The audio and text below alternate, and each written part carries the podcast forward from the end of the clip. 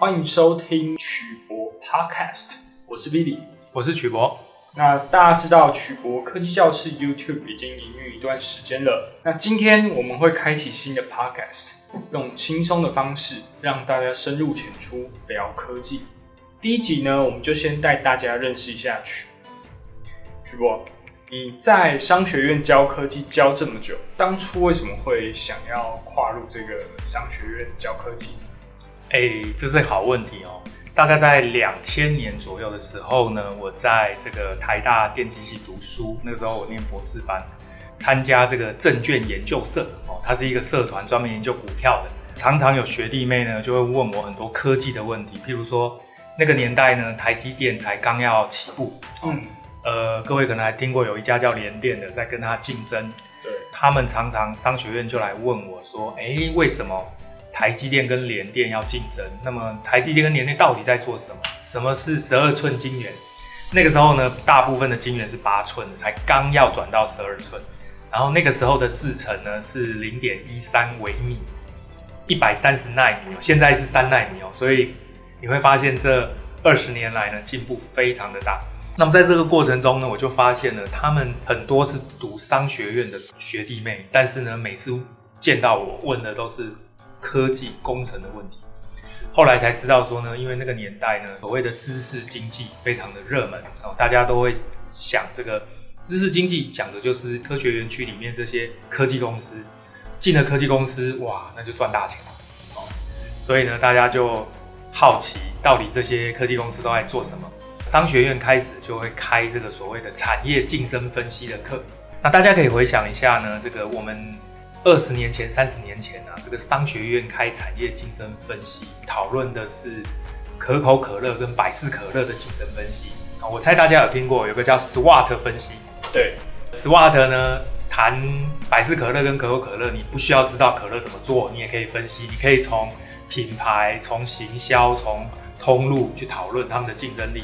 是，如果今天讨论的是 BV 跟 LV 哦，这个是包包哦。那么你也不需要知道包包怎么做，对不对？你只要知道他们的品牌、行销、通路、专柜。对。可是问题是，如果你今天讨论的对象是台积电跟联电，那么你可不可以不知道什么叫做晶圆？不太可能，对不对？所以呢，那个时候我就发现呢，我们的教育制度漏了一个洞，也就是呢，你原来大学选择或者应该说高中选择读文法商的同学，那么从国中毕业之后。进到高中，进到大学，就再也没有碰工程的东西。可是呢，这些人念的文法商学院毕业之后，面临的却是很多的科技相关的产业，工作上会遇到困难哦，投资股票也会遇到问题。所以我从那个时候才发现呢，这是一个蓝海市场。我开始设计教材，开始帮这些商学院的学弟妹上课。一开始呢，只是社团的讲座哦，所以没有学分，大家有兴趣自己来。嗯，但是那个时候每一场都爆满，因为两千年那个年代呢，几乎所有的科技都就是说都在涨了，大家都非常的疯，不像现在有一些科技其实冷掉了。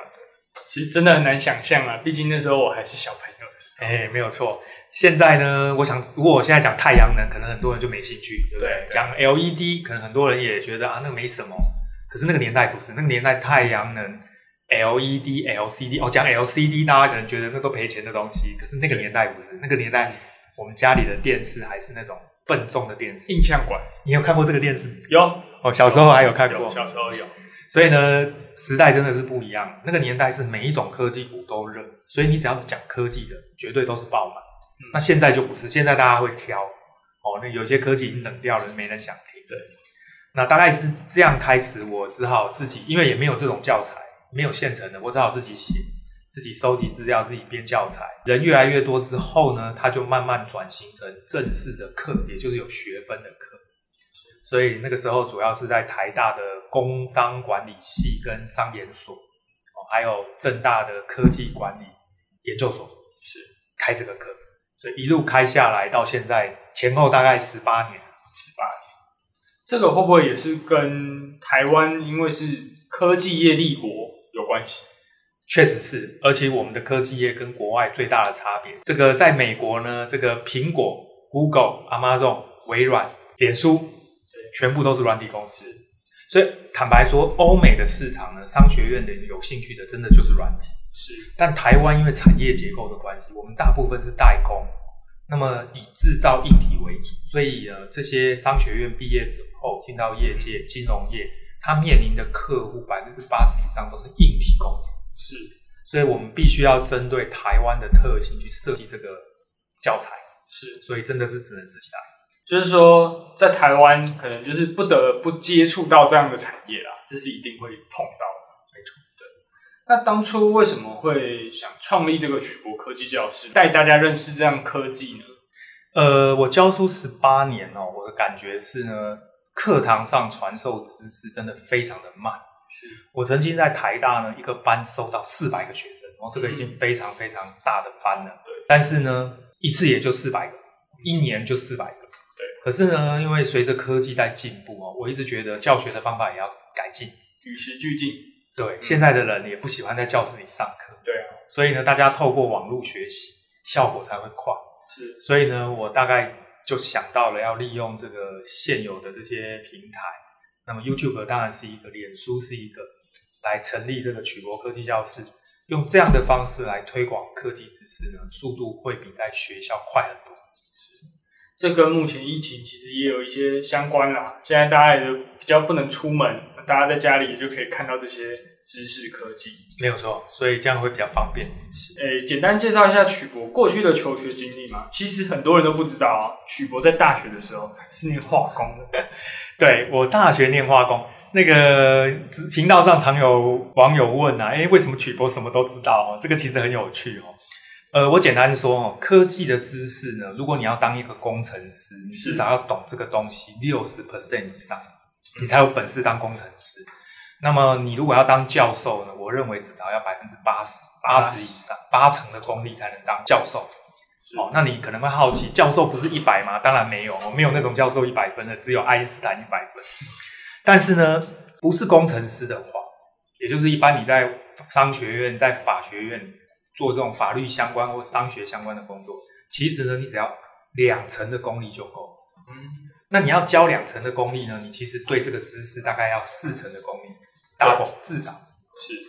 那因为我大学念化工，其实坦白说，念一个大学呢，基本上你就已经对化工的知识、化学的知识，它的功力就是六成。嗯，哦，因为本来化工系就是训练工程师的嘛，所以你毕了业当然要有六成的功力，而且那还是算基本哦。后来我硕士班就考虑到不能老是念同样的东西，我后来转去念材料，所以我呢材料相关的这个背景也很熟。那么硕士学位拿到，其实我对于材料的领域各种不同的材料，其实也是六成以上的功力。是，但是材料跟化工最大的问题就是对一些化学反应熟悉，对一些材料的制成熟悉，但是对于电路设计这一块就不熟。所以我后来。毕业之后呢，就去念电机系。当初我的着眼就是希望能够扩展自己对于各领域知识的广度。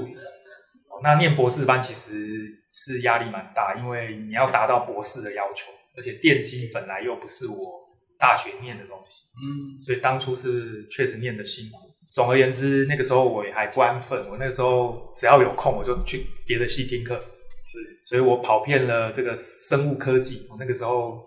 台大的农学院很多流行开生物科技的课，我也上过好几堂生物科技。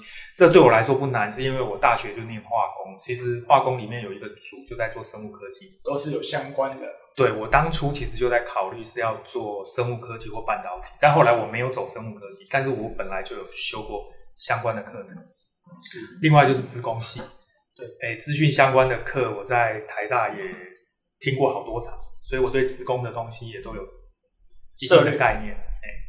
那更有趣的是，毕业之后，毕业之后呢，我并不是到学校专职去教书。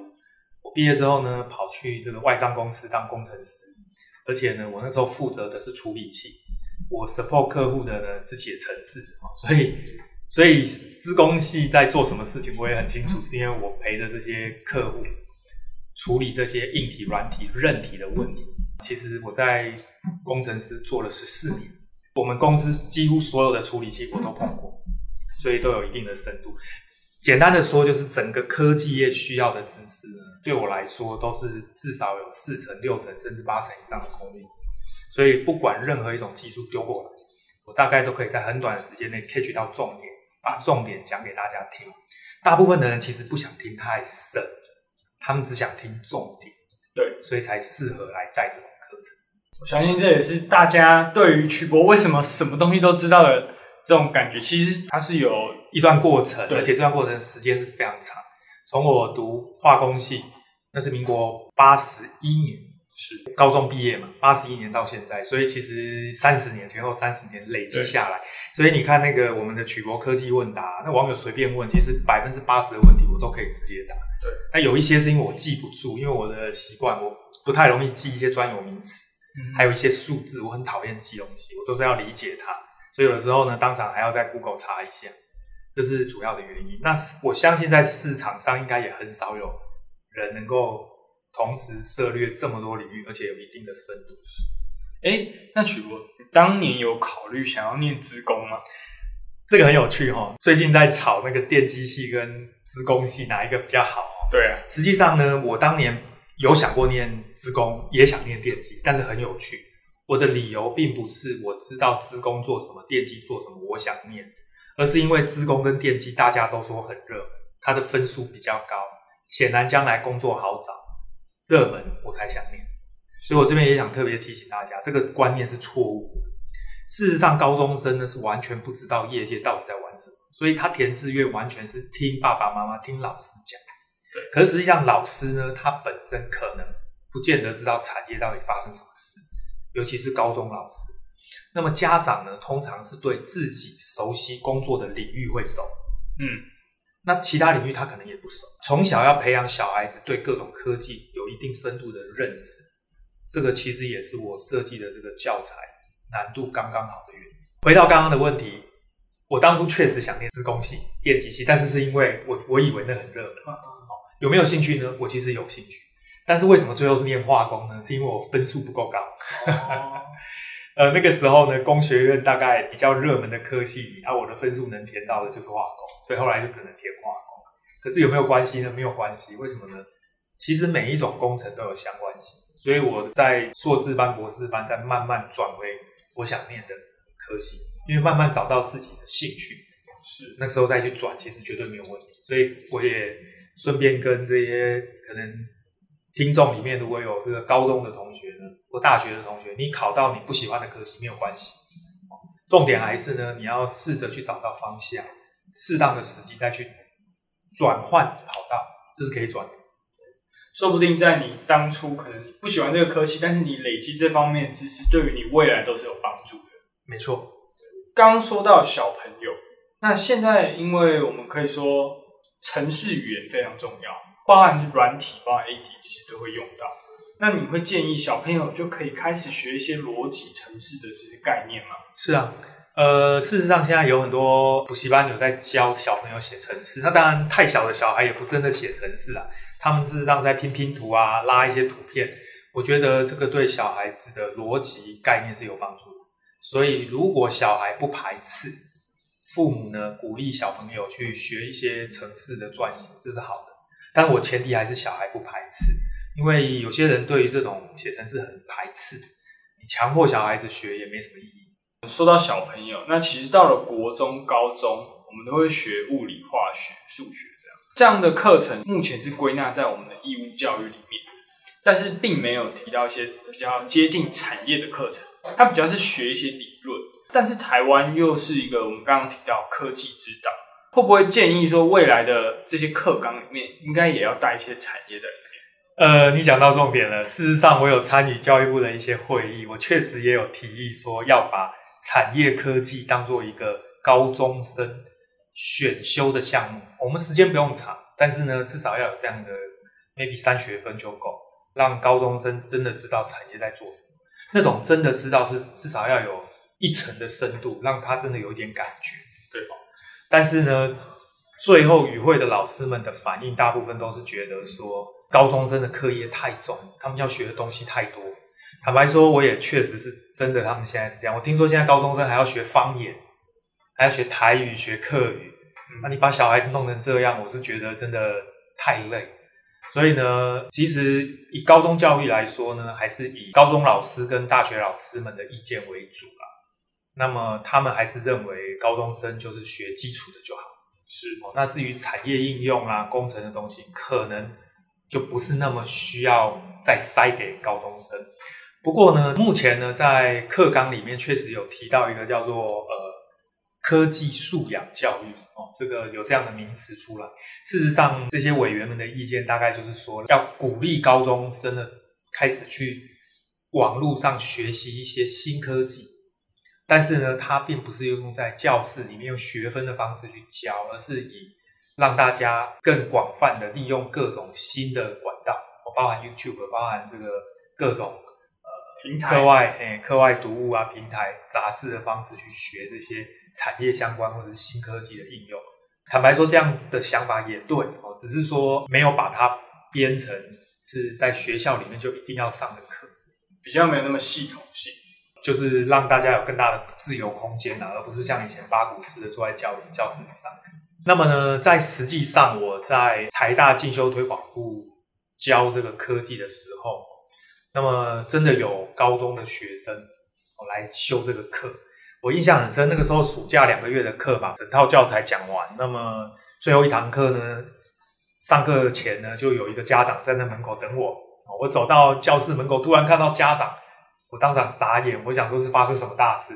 你知道，在大学没有家长来找老师的哦，大学还要重用家长找老师，那个肯定出事了。对，我那天是真的被吓到了。结果那个家长跟我说呢，他的儿子呢，高一成功高中的，才高一，竟然每天回家跟他妈妈说呢，这个台积电在做什么，联发科在做什么。两千零五年的时候，联发科刚成立不久，是他说他非常惊讶，为什么一个高一的小孩子竟然能够讲出这些产业，而且一定有深度的东西。他来问我是怎么做的。